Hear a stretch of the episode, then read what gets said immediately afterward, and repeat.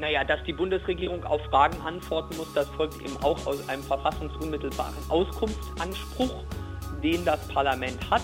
Natürlich könnte man dann anwesend sein in der Bundestagssitzung und sagen, ich rede jetzt nicht. Allerdings ist, glaube ich, jedem Regierungsmitglied klar, dass das nicht den allerbesten Eindruck machen würde.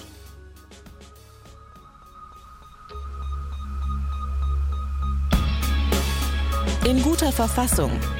Der Grundgesetz-Podcast.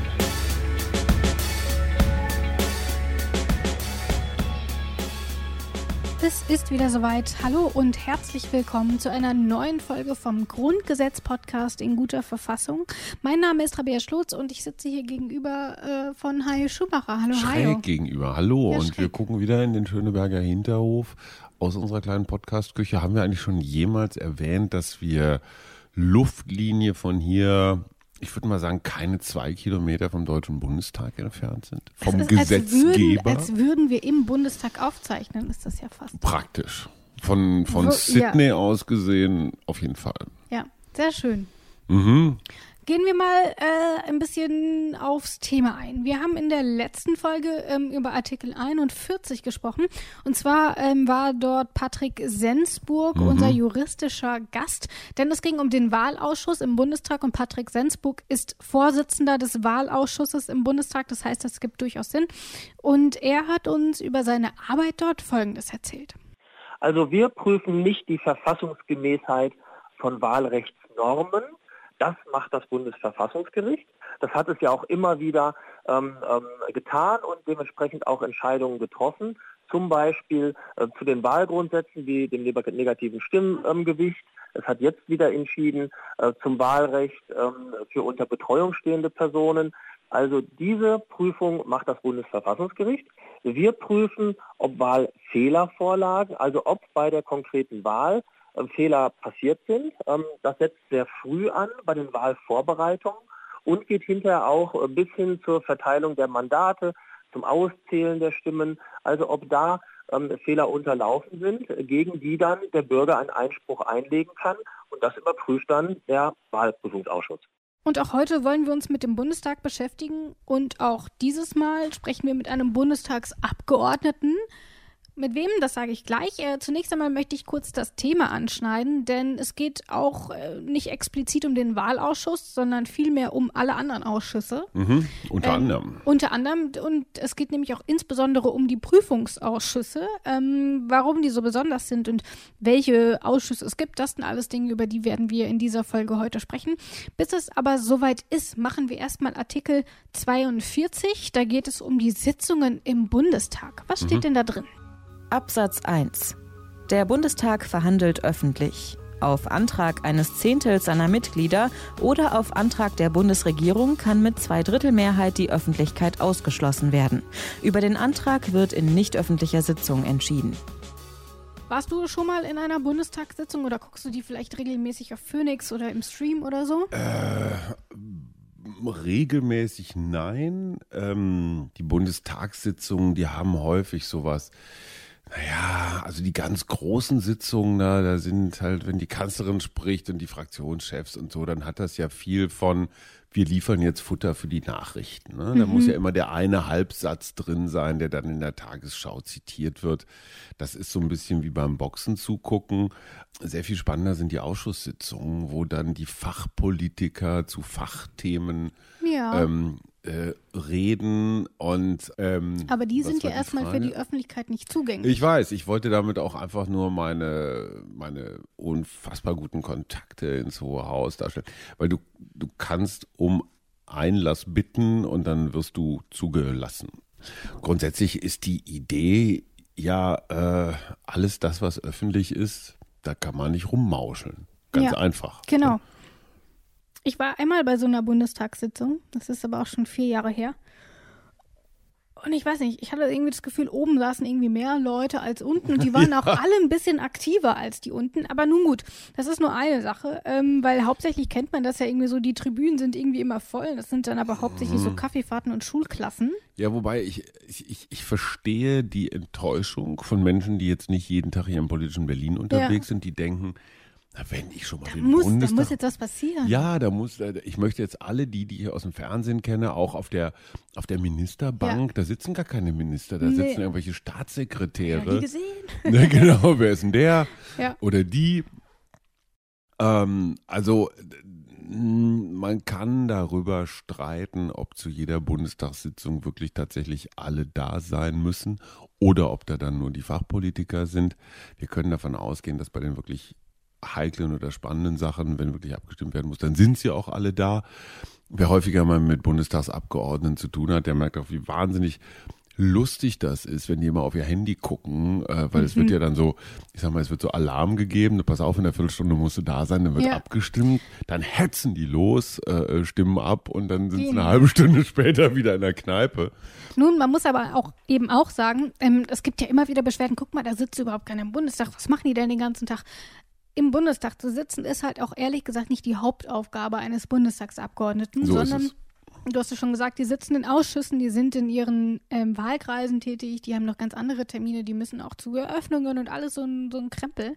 Ähm, also nicht, dass da ein falsches Bild entsteht, nur weil der Bundestag so leer ist. Nee, Aber nur ganz kurz dazu nochmal, die Woche ist total eng getaktet. Ne? Ja. Es gibt jetzt ungefähr 20 Sitzungswochen, dann müssen die Abgeordneten hier sein und es geht dann immer los. Montags treffen sich dann zum Beispiel die, die Regionalgruppen, also die baden-württembergischen und die West Nord nordrhein-westfälischen und, und, und. Das ist wirklich, also diese Sitzungswoche, die ist wirklich von montags bis freitags Ja. extrem stark durchgetaktet. Ich habe auch mal einen Bundestagsabgeordneten begleitet und oh, ich würde das nicht machen wollen. Naja, die verdienen jetzt über 10.000 Euro äh, im Monat. Findest du das, äh, findest du das ehrlich zu viel? Nö. Und finde ich auch nicht. Ich kann mich auch über diese Diätengeschichte überhaupt gar nicht so richtig empören. Aber gut, wir schweifen ab. Einer, der regelmäßig im Bundestag ist, ist unser heutiger Jurist, unser heutiger Experte, der uns ein bisschen durch die Folge hilft. Und zwar ist es Philipp Amthor. Philipp Amthor gehört seit 2017 dem Deutschen Bundestag an. Er ist dort der zweitjüngste Abgeordnete, in der Unionsfraktion sogar der jüngste. Amthor hat in Greifswald Rechtswissenschaften studiert. Derzeit promoviert er zum Thema Staatswohl und Staatsgeheimnisse zwischen Regierung und Parlament. Schon zu Jugendzeiten eine Legende. Nun, Wie, wie du, Rabea. wie ich. Nun, wir haben ja jetzt nun auch schon darüber gesprochen, warum es sinnvoll ist, dass der Bundestag öffentlich tagt. Es geht eben darum, das ist ein gewähltes Parlament. Ähm, die machen dort in der Regel oder sollen Politik für die Bürger machen.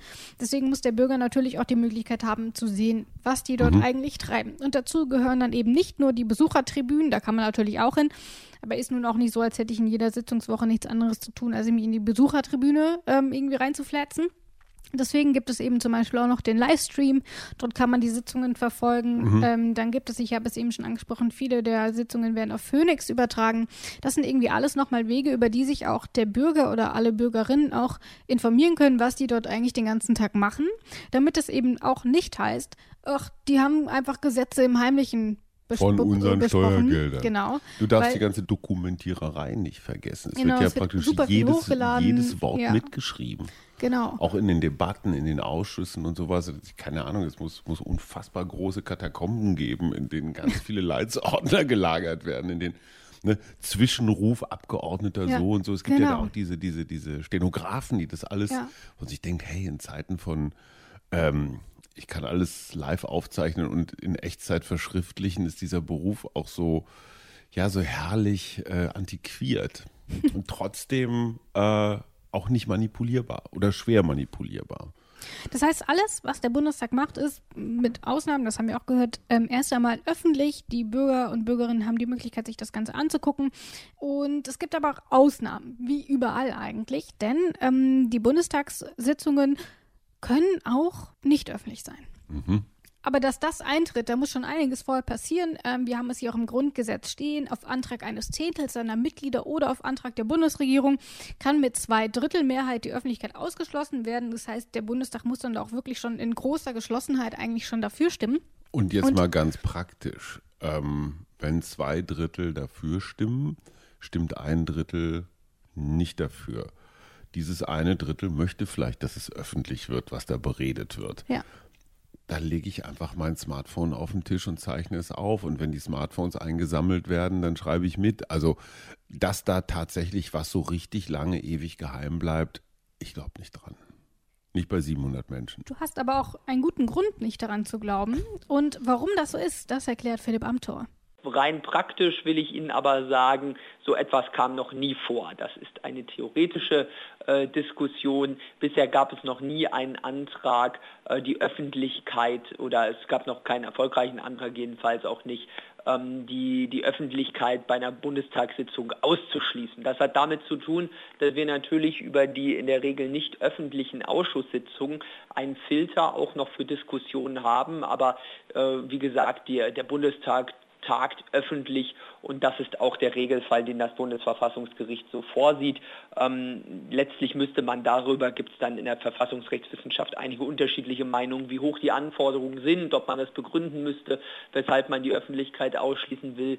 Das sieht sozusagen so ein Begründungserfordernis, sieht die Norm nicht vor. Aber von der Sache, wie gesagt, kann man sagen, es ist eher eine theoretische Vorschrift, ähm, sondern der Grundsatz der Öffentlichkeit, der bleibt gewahrt, weil er bisher auch noch nie ausgeschlossen wurde durch den Deutschen Bundestag.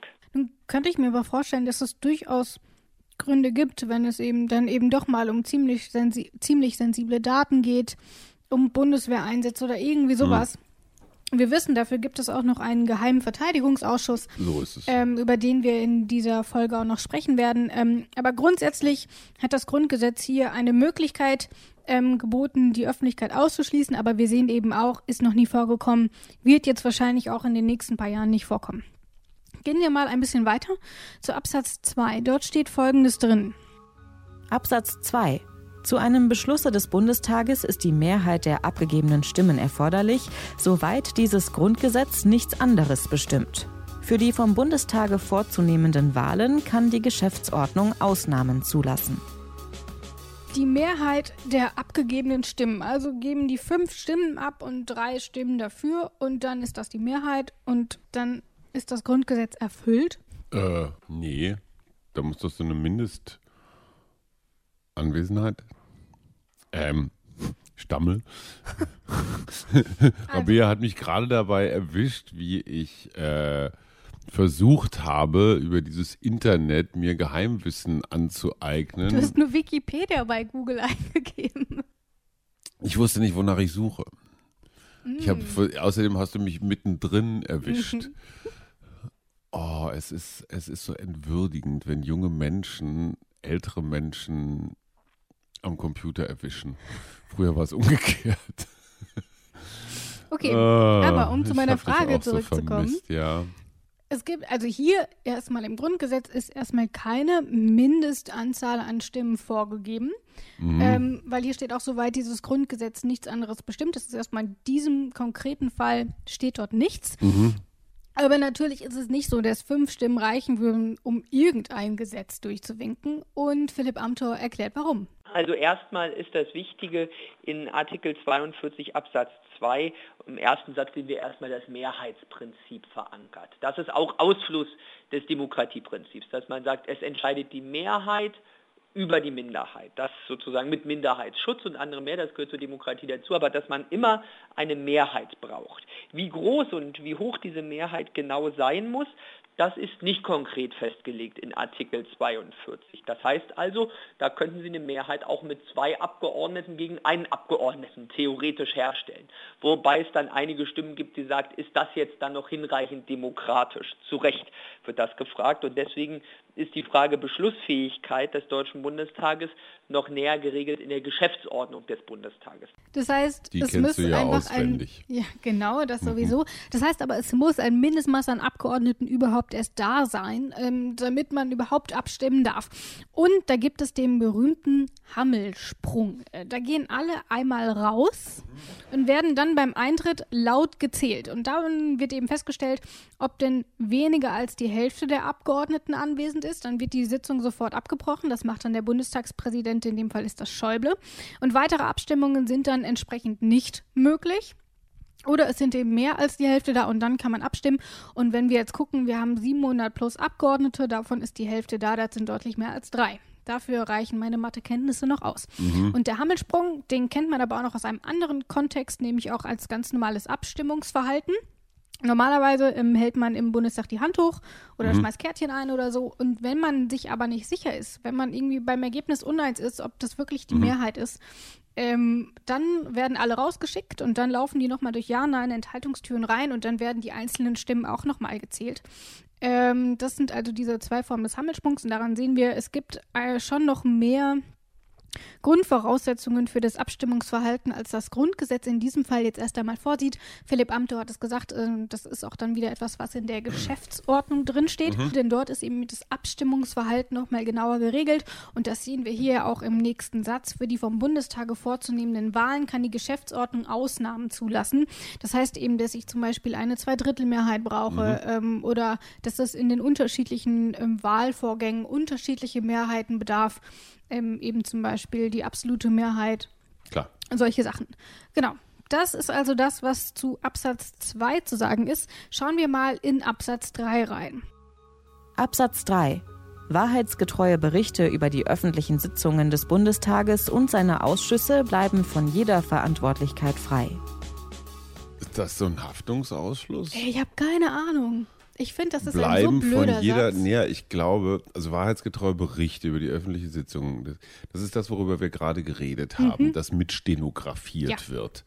So, jetzt kann es ja sein, dass diese Stenografen was falsch verstehen und selbst das nach Kontrolle irgendwas durchrutscht oder, oder, oder. Daraufhin, also jemand guckt sich dann Jahre später oder so die Protokolle an, schreibt irgendwas drüber, kriegt den falschen Hals, es kommt zu einer Auseinandersetzung. Dann sagt jemand, ja, dieser Stenograf, der hat das falsch aufgeschrieben, der muss jetzt belangt werden. Und so wie die Beamten praktisch durch den Staat quasi versichert sind, für die Folgen ihres Tuns nicht selber gerade stehen zu müssen, ist das in diesem Fall vielleicht auch so. Also hier steht ja wahrheitsgetreu. Das, Ja. das bedeutet für mich, dass das tatsächlich stimmt, was in diesen Berichten drin steht. Naja, Oder? die, äh, sagen wir mal so, es lag Oder keine Fälschungs, Ah. es lag keine Fälschungsabsicht vor. Ob deine These richtig ist Pff, ähm, ist oder was damit gemeint äh, ist, ähm, das erklärt uns Philipp Amthor. Ja, das ist im Prinzip eine Erweiterung ähm, der Pressefreiheit, der Meinungsfreiheit. Also es ist eine konkrete Erweiterung zum, ja, zur Presse, Rundfunk, Meinungsfreiheit. Das ist ganz wichtig, weil wenn wir uns das nochmal anschauen ähm, und zurückschauen auf die Grundrechte, als wir über Artikel 5 gesprochen haben, haben wir gesehen, dass Artikel 5, die Meinungsfreiheit, die Pressefreiheit, die Rundfunkfreiheit, ähm, einem spezialisierten Gesetzesvorbehalt unterliegt. Das heißt, durch gewisse Gesetze kann man beschränken unter verfassungsrechtlichem Rahmen, wo die Meinungsfreiheit tangiert ist, wo die Pressefreiheit tangiert ist. Artikel 42 Absatz 3 erweitert das und sagt, Berichte über die öffentlichen Sitzungen des Bundestages, solange sie wahrheitsgetreu sind, unterliegen eben nicht den Schranken ähm, des allgemeinen Gesetzes. Das heißt, ähm, das ist auch ein Rechtfertigungsgrund, zum Beispiel im Strafrecht. Das heißt, wenn man jetzt jemanden dafür belangen will, dass er über etwas berichtet, das im Bundestag gesagt wurde, dann kann er nicht dafür verurteilt werden, wenn es der Wahrheit entspricht, was er zitiert hat, wenn er gesagt hat, das wurde tatsächlich so im Bundestag berichtet. Ähm, ich war schon auf vielen falschen Dampfern, aber die, dieser hier war einer der falschesten. Wobei die Richtung war gar nicht so, nicht gar nicht so Genau, es geht verkehrt. so ein bisschen um den Inhalt und das wahr ist. genau. Und und, um, genau. und, und um Konsequenzen, also schon so ein Freistellungsding. ja, Okay, lass uns weitergehen, das wird mir sonst zu peinlich. alles klar. Äh, Wir gehen weiter und zwar schauen wir uns Artikel 43 des Grundgesetzes an. Und was da im ersten Absatz drin steht, ähm, das hören wir jetzt. Absatz 1. Der Bundestag und seine Ausschüsse können die Anwesenheit jedes Mitgliedes der Bundesregierung verlangen. So, gucken wir uns doch erstmal an, was haben wir eigentlich für Ausschüsse? Ich glaube, es schadet nicht, ähm, da irgendwie mal einen Blick drauf zu werfen. Und zwar hat der 19. Deutsche Bundestag, also der aktuelle, ähm, der hat 24 ständige Bundestagsausschüsse. Man muss, glaube ich, kurz dazu sagen, dass das in jeder Legislaturperiode neu Ja. entschieden werden kann. Es gibt Genau. keine festgelegte Zahl. so ein bisschen wie bei den Ministerien. So ist es. Ähm, dort gibt es ja auch Pflichtministerien.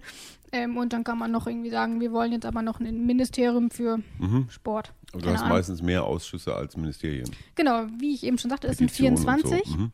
Genau, und ähm, über den Petitionsausschuss haben wir schon gesprochen. Ich glaube, bekannt ist auch der Haushaltsausschuss. Klar, das ist Ähm, der Ausschuss. Genau, dann haben wir schon über den Wahlausschuss gesprochen. Ähm, aber natürlich, es gibt eigentlich für alles einen Ausschuss. Ähm, ich, ich lese mal noch zwei, drei Inneres, vor. äußeres, Landwirtschaft. Genau, die, über den, über den ähm, Ausschuss für Wirtschaft und Energie hört man immer mal wieder was. Ausschuss für Tourismus. Also da gibt Mhm. es offensichtlich ziemlich, ziemlich viele. Ähm, Den, Ausschuss hast für du den Gesundheit, Sicher Gesundheitsausschuss. Sicherheitsausschuss auch? Weil das ist so der geheime, ne? Genau, es gibt nämlich einen Ausschuss ähm, für Verteidigung. Mhm. Und der heißt korrekt. Ja, der Verteidigungsausschuss. Ähm, aktuell ist dort Wolfgang Helmich äh, der Vorsitzende und äh, der tagt tatsächlich in der Regel geheim. Mhm. Ähm, bei dem ist das nämlich so, äh, dass dort auch häufig eben auch strategische Sachen der Bundeswehr Mhm. ähm, etc. besprochen werden. Und wenn das irgendwie an die Öffentlichkeit gelangt, wäre natürlich irgendwie schlecht. Ne? Ja. Ja. Und da hat die Transparenz halt seine Grenzen, weil wenn man, ich sag jetzt mal, dem Feind oder finsteren Mächten Informationen über die eigenen Verteidigungsstrategien zukommen lässt, wäre maximal dämlich. Genau. Das ähm, ist auch noch mal etwas, darüber sprechen wir dann in Artikel 45a, denn in den kommenden Artikeln werden wir uns noch mal mit einigen Beispielen von Ausschüssen beschäftigen. Das gibt es dann aber erst in der kommenden Folge. Zunächst aber wollen wir zu Artikel 43 zurückkehren, denn dort steht nämlich, der Bundestag und seine Ausschüsse können die Anwesenheit jedes Mitgliedes der Bundesregierung verlangen. Das heißt, ich kann sagen, hier Merkel, nächste Sitzung bist du da. Und wenn Merkel keinen guten Grund hat, dann muss sie da sein oder wie muss man sich das vorstellen? Ähm, ziemlich genau so. Hier geht es wieder um dieses Thema äh, Regierung und Parlament und letztendlich um dieses Thema Augenhöhe.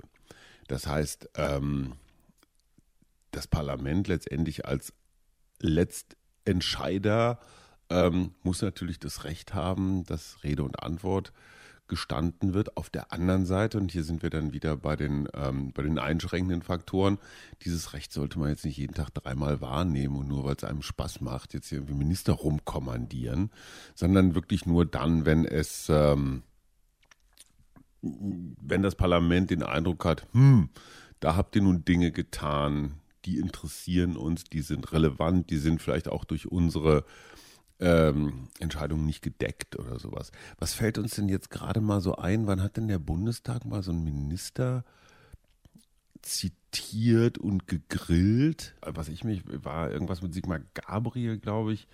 Ähm, ich krieg's nicht mehr ganz zusammen. Es ging um dieses Freihandelsabkommen. Es gab Debatte im Bundestag. Gabriel, damals Bundeswirtschaftsminister, war nicht da. Und dann hat, äh, ich glaube, Grüne und Linke, es, ähm, es reichte auch so eine kleine Mehrheit, Viertel oder irgendwie sowas, die haben ihn dann herbeigepfiffen.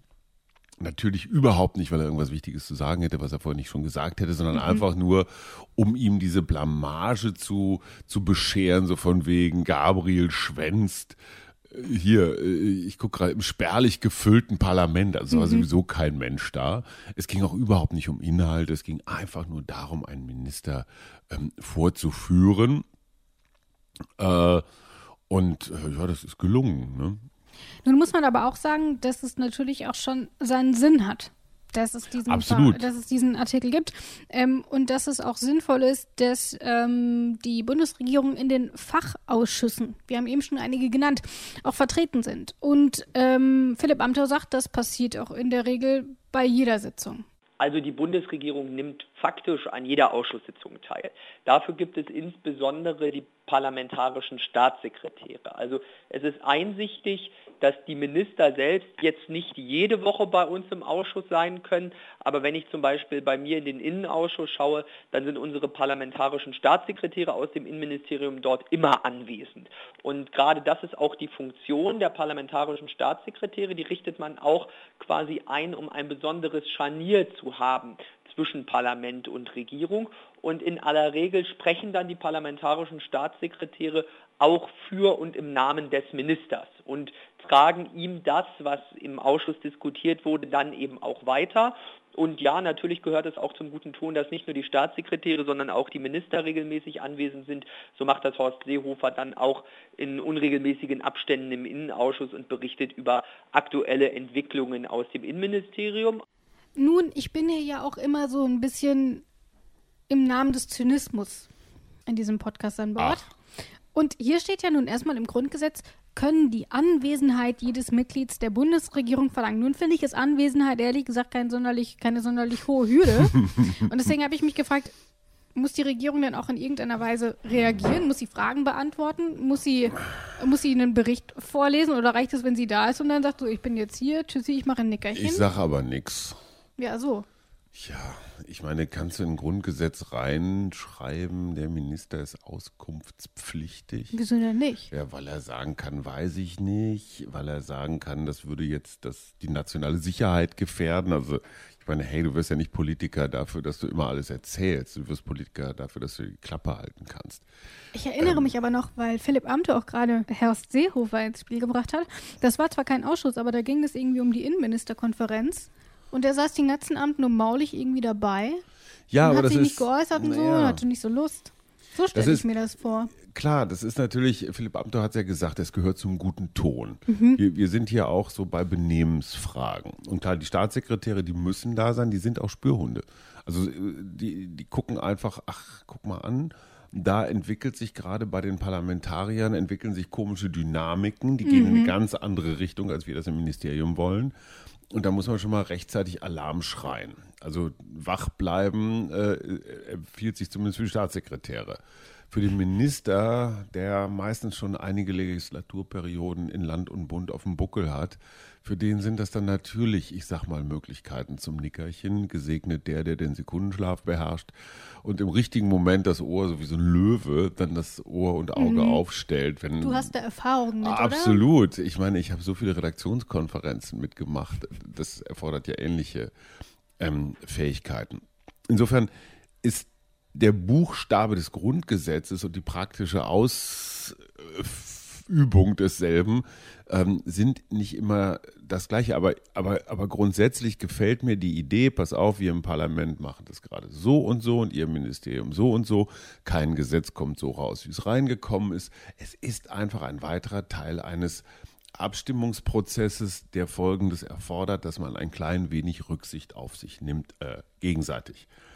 Also man versucht sich nicht überzustrapazieren, weil man begegnet sich immer noch mal.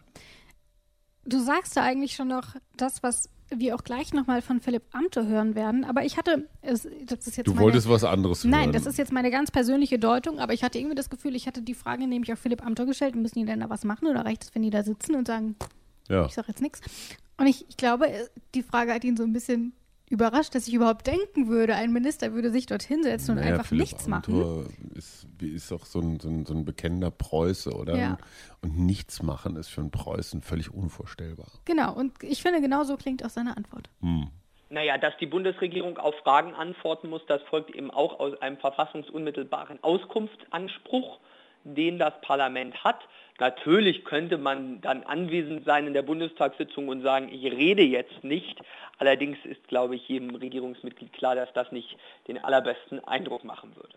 Es würde nicht den allerbesten Eindruck machen. ja, dann lassen wir es mal so stehen. Und ich meine, klar, Philipp Amthor hat auch recht, nicht zu reden ist natürlich für Politiker auch schwierig. Ne? Ja. Also nichts zu sagen ist Pflicht, aber nicht zu reden ist auch praktisch unmöglich. Ja, hier steht ja auch erstmal, können die Anwesenheit jedes Mitglieds der Bundesregierung verlangen. Das klingt für mich so nach jeder Zeit. Aber jetzt sind wir mal beim Außenminister, bei der Bundeskanzlerin ähm, oder bei der Verteidigungsministerin. Die sind relativ häufig auch unterwegs. Ja, aber dann schicken die ihren nächstliegenden Staatssekretär. Gut, aber dann könnte ich ja sagen, ich will aber trotzdem lieber mit dem Minister reden. Und offensichtlich habe ich ja auch so ein bisschen Macht. Genau, und wir haben ja eben auch schon gehört, das gehört auch zum guten Ton, dass der Minister auch entsprechend auftaucht. Ja, aber wenn der gerade wie zum Beispiel Per Steinbrück häufig in Ouagadougou unterwegs ist, Ja. dann würde es jetzt 14 Stunden und mit der deutschen Flugbereitschaft wahrscheinlich vier Wochen dauern, bis der wieder zurück in Berlin ist. Kleiner Hieb noch, ne? Muss sein. Bis dahin ist die, bis dahin ist die Bundestagsdebatte oder die Ausschusssitzung aber sowas von lange vorbei. Also da sind wir wieder beim Thema Verhältnismäßigkeit.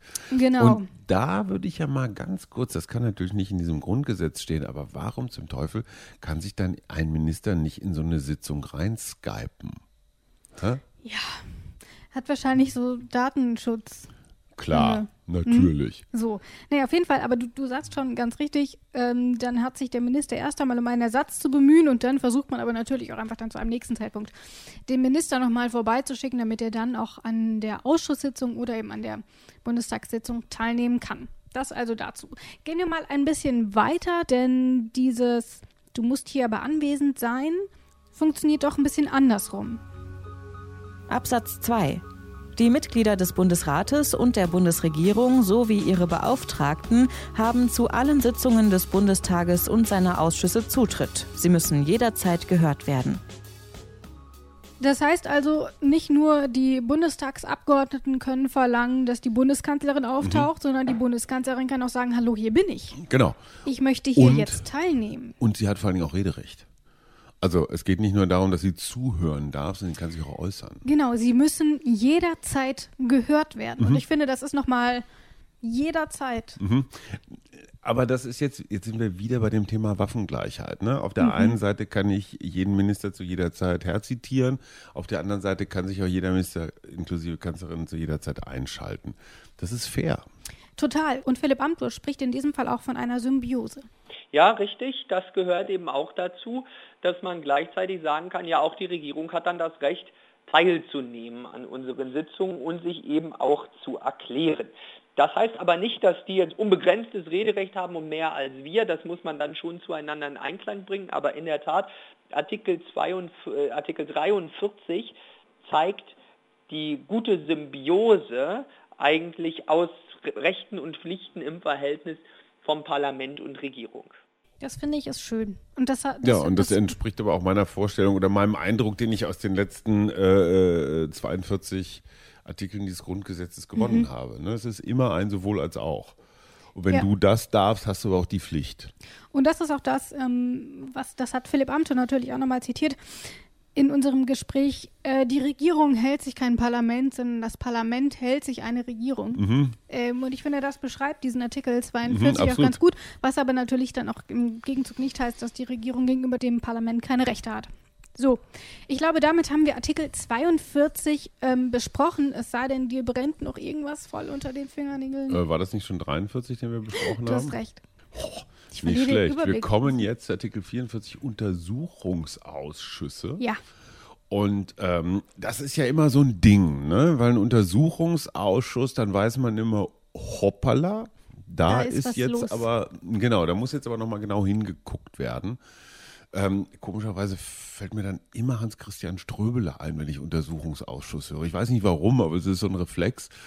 Ähm, der für mich immer so, selbst als die Grünen mitregiert haben, so der Inbegriff von Opposition gegen alles und Nachgucken und Anwalt, linker Anwalt und so war. Ähm, unangenehm, ja, aber ich finde ein extrem wichtiges Instrument, weil das Parlament, der Bundestag damit viele Rechte hat. Also Genau. auch so zitieren können, Akteneinsicht Ja. und, und, und. Also die haben Ressourcen, ähm, den Regierenden nochmal richtig auf die Finger zu gucken. Und äh, so viele Untersuchungsausschüsse gibt es gar nicht. Nee. Dazu kommen wir gleich noch. Ich habe Grunde. mal nachgezählt. ja. Ähm, ich verrate es aber noch nicht. Ach, du hast nachgezählt, wie viele Untersuchungsausschüsse es gab in der Ja. Geschichte der Bundesregierung. Okay, oh.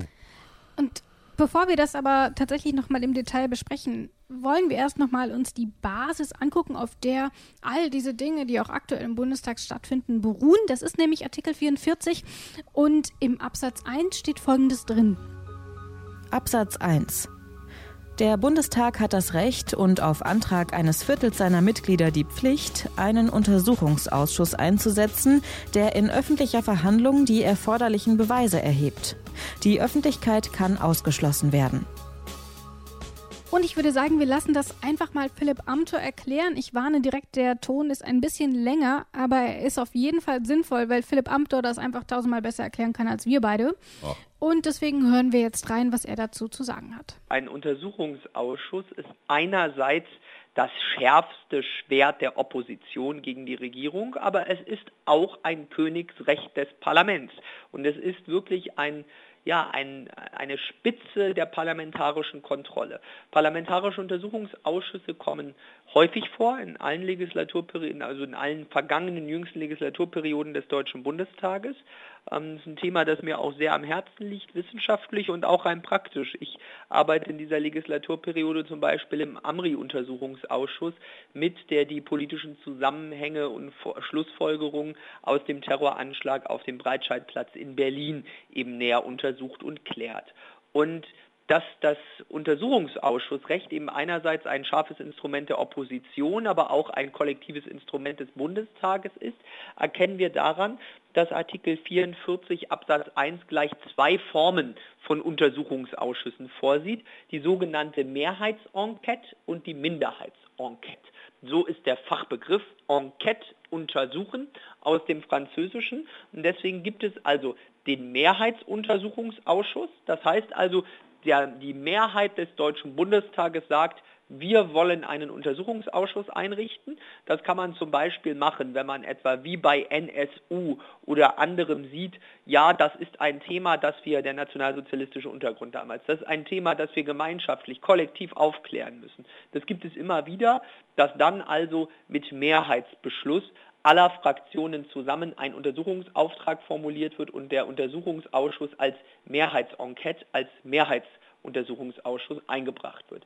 Da es aber darum geht, mit Untersuchungsausschüssen auch die parlamentarische Kontrolle äh, effektiv zu gewährleisten, hat man eine Situation geschaffen, in der man gesagt hat, es kann nicht sein, dass die Regierung mit ihrer Mehrheit einen Untersuchungsausschuss verhindert.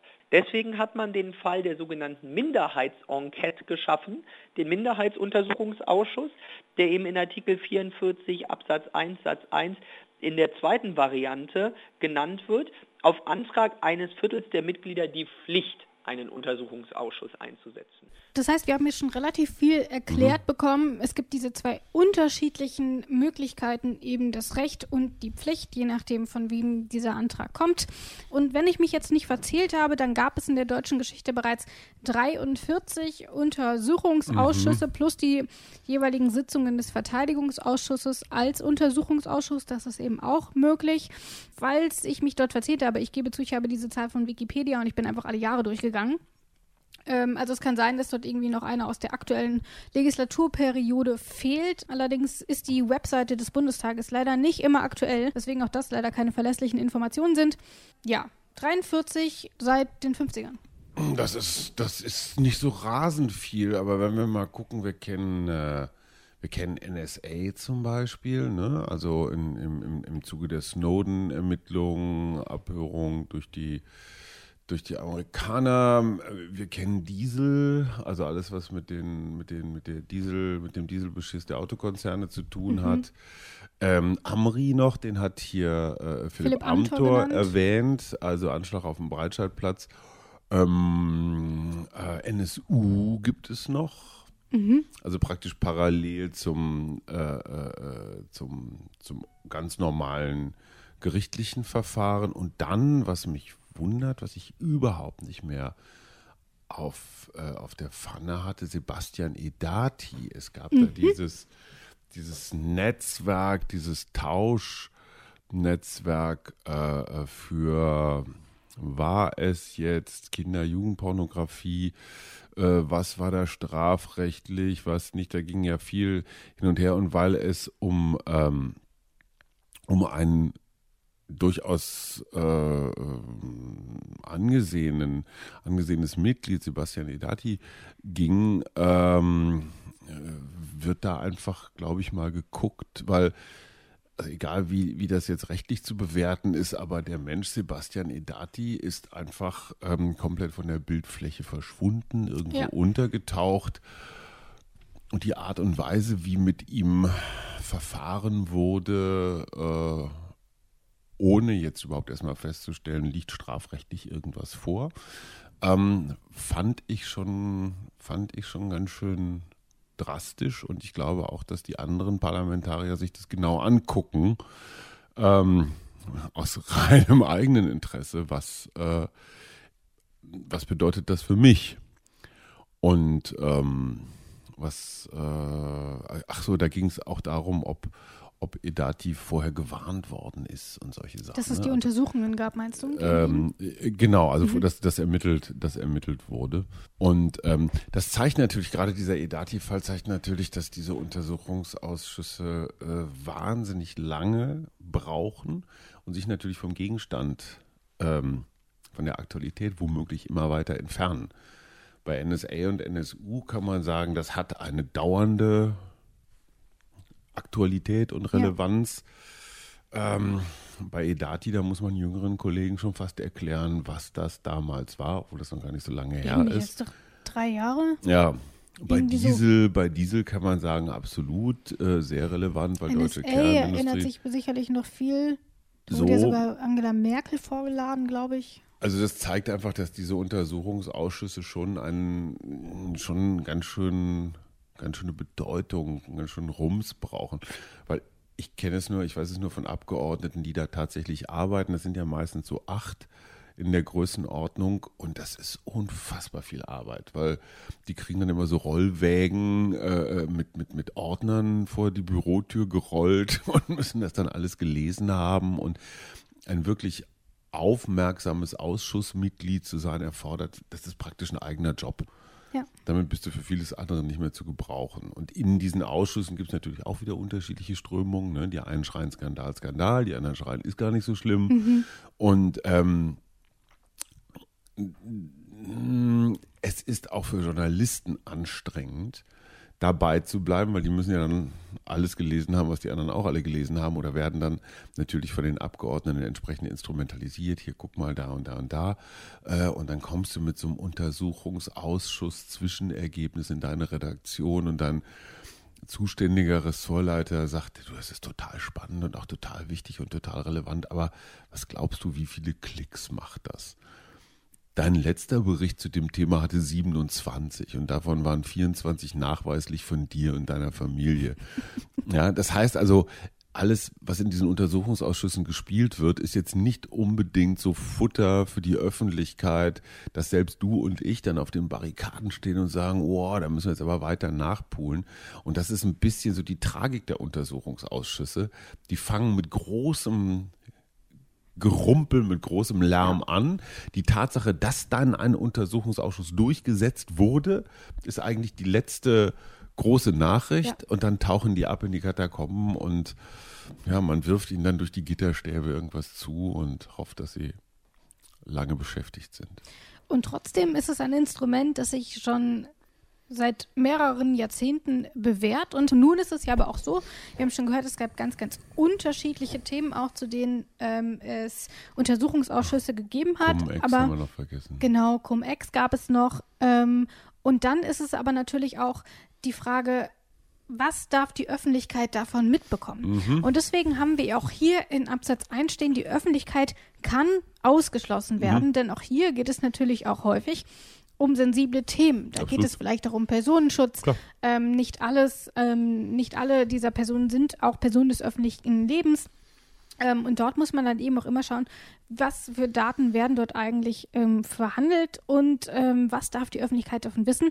Deswegen kann es natürlich auch sein, dass die Öffentlichkeit ausgeschlossen wird. Im Gegensatz zu Artikel 43 steht hier allerdings nicht, unter welchen Umständen das geschehen kann. Aber hier steht ja auch, der in öffentlicher Verhandlung die erforderlichen Beweise erhebt. Das heißt, auch hier ist die Regel eigentlich erstmal, dass selbst dieser Ausschuss nochmal öffentlich ist. Ja. Aber du hast es eben auch schon gesagt, das Interesse an solchen Untersuchungsausschüssen ist dann in der breiten Masse auch eher gering.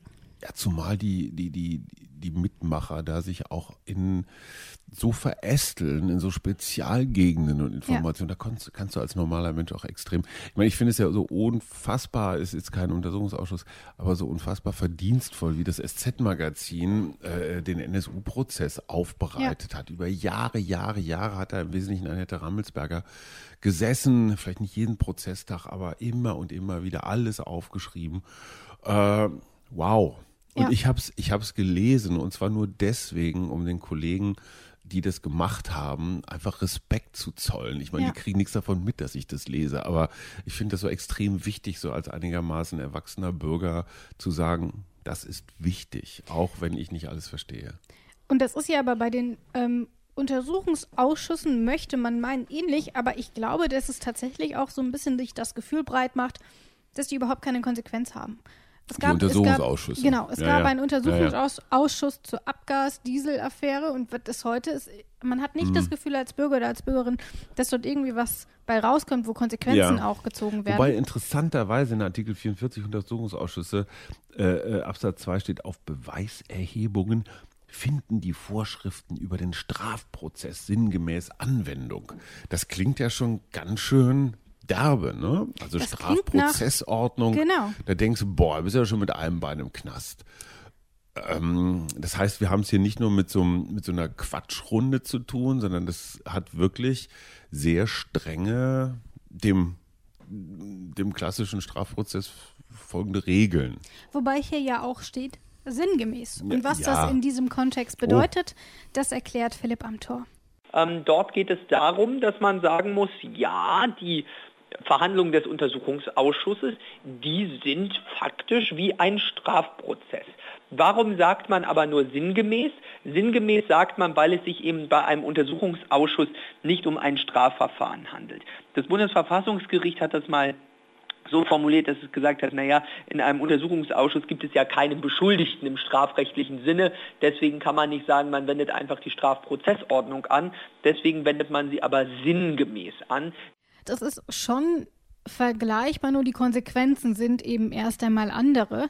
Ähm, dass das Ganze dann auch noch vor Gericht landen kann, das ist etwas, darüber werden wir gleich in Absatz 4 noch sprechen. Hier will ich aber erstmal dabei bleiben, denn dieser Absatz 2 hat auch noch einen zweiten Satz und da steht drin, das Brief-, Post- und Fernmeldegeheimnis bleibt unberührt.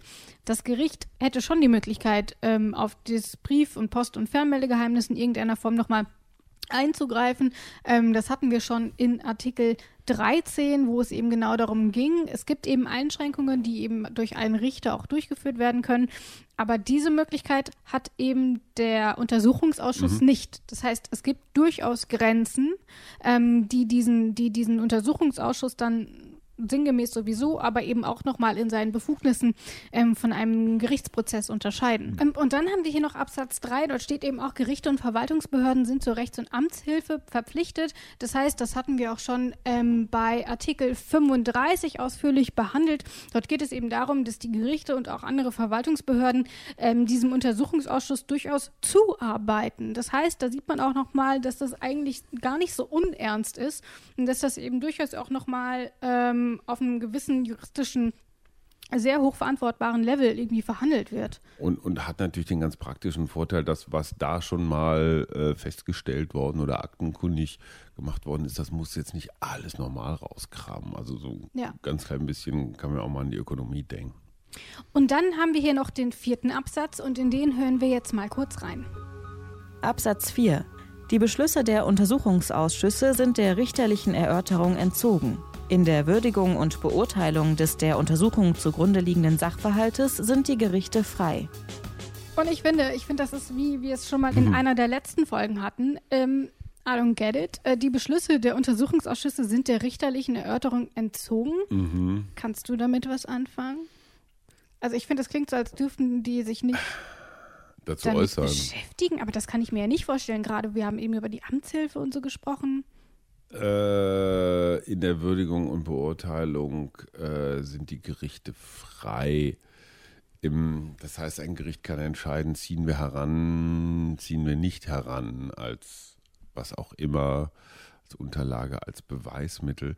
Ich habe das Gefühl, das ist so ein bisschen der Versuch, äh, da die Gerichte rauszuhalten und zu sagen, so wir sind hier unser eigener Untersuchungsausschuss und was da draußen passiert, die dürfen uns helfen, die dürfen auch mit unseren Ergebnissen machen, was sie wollen, aber da, daraus folgt erstmal nichts. Genau so hätte ich es nämlich auch verstanden. Aber und Philipp Amthor sagt uns mal, ob wir damit richtig liegen. Das heißt also, äh, deswegen geht es darum, dass man also nicht insgesamt diese Berichte erörtern lassen sollte durch Gerichte. Das heißt aber nicht, dass die Untersuchungsausschüsse im rechtsfreien Raum agieren, sondern Maßnahmen von Untersuchungsausschüssen oder auch des Ausschussvorsitzenden, die wirklich in die Rechte Dritter eingreifen, die können natürlich auch mit Rechtsmitteln angegriffen werden. Das heißt, wenn der Untersuchungsausschuss also jetzt, sagen wir, ein Ordnungsgeld verhängen würde oder ein Zwangsgeld oder zum, zur Not sogar eine Beugehaft, gegen einen Zeugen, dann könnte der sich dagegen natürlich wehren. Aber es heißt wirklich nur Maßnahmen, die final in die Rechte Dritter, in subjektive Rechte Dritter eingreifen, nur die sind einer gerichtlichen Erörterung zuzuziehen und andere Maßnahmen eben nicht. Das ist schon so, wie wir es verstanden hatten. Das Ganze ist erstmal nicht Grund ähm, mhm. für eine Untersuchung, ähm, sondern nur gegen einzelne Maßnahmen kann dann eben vorgegangen werden. Aber wir haben hier auch noch den zweiten Satz, den du eben schon kurz angesprochen hast. In der Würdigung und Beurteilung des der Untersuchung zugrunde liegenden Sachverhaltes sind die Gerichte frei. Das würde ich nun so verstehen, wenn es einen Untersuchungsausschuss zum Dieselskandal gibt, dann darf das Gericht unabhängig davon trotzdem ermitteln? Ja es kann die Untersuchungsausschuss-Ergebnisse äh, heranziehen in der Würdigung und Beurteilung des zugrunde liegenden Sachverhaltes sind die Gerichte frei. Also die Gerichte können selber entscheiden, ist das ein Grund zu ermitteln oder nicht. Also diese, dieser Untersuchungsausschuss und dessen Ergebnisse oder dessen Vorgehen hat keine präjudizierende Wirkung für das Gericht. Ich glaube, es ist so ein bisschen, um die Unabhängigkeit der Gerichte nochmal herauszuarbeiten. Nicht zu sagen, so wir vom Bundestag haben hier mal mhm. so eine mhm. Linie vorgegeben und der folgt ihr gefälligst. Ich finde, das ist prädestiniert dafür, warum wir hier eigentlich Juristen noch dabei haben und das eben nicht alles alleine machen Absolut. müssen. Äh, und deswegen kommt hier auch nochmal Philipp Amthor ganz final für diese Folge. Das heißt also, wenn, wenn wir zum Beispiel uns anschauen, den NSU-Untersuchungsausschuss oder den AMRI-Untersuchungsausschuss, wo es um den Rechtsterror oder den islamistischen Terror gibt, dann heißt es nicht, dass diese Strafverfahren ausgesetzt werden müssen, etwa weil das Parlament einen Untersuchungsausschuss hat. Und das heißt, die Diskussionen im Parlamentarischen Untersuchungsausschuss und die des Strafverfahrens, die sind dort relativ abstrakt voneinander. Hilft dir das? Knapp. Ja. Also ich würde mal sagen, so 70 Prozent eines Amtorsegens. Damit kann ich leben. Und damit sind wir auch fertig für diese Folge. Wir haben drei Artikel oh ja. behandelt. Es reicht dann auch langsam mal, wenn ich ehrlich bin. Aber wir werfen noch einen Blick auf unsere nächste Folge. Ich fand es wieder super, super spannend, weil ja. man guckt einfach in dieses Parlament rein und da passiert's. Ich meine, ja. Äh, nichts gegen Einigkeit und Recht und Freiheit, aber in der in der politischen Praxis ist dieses Parlament halt dann doch einer der großen Maschinenräume. Und da kann man gar nicht genug hingucken.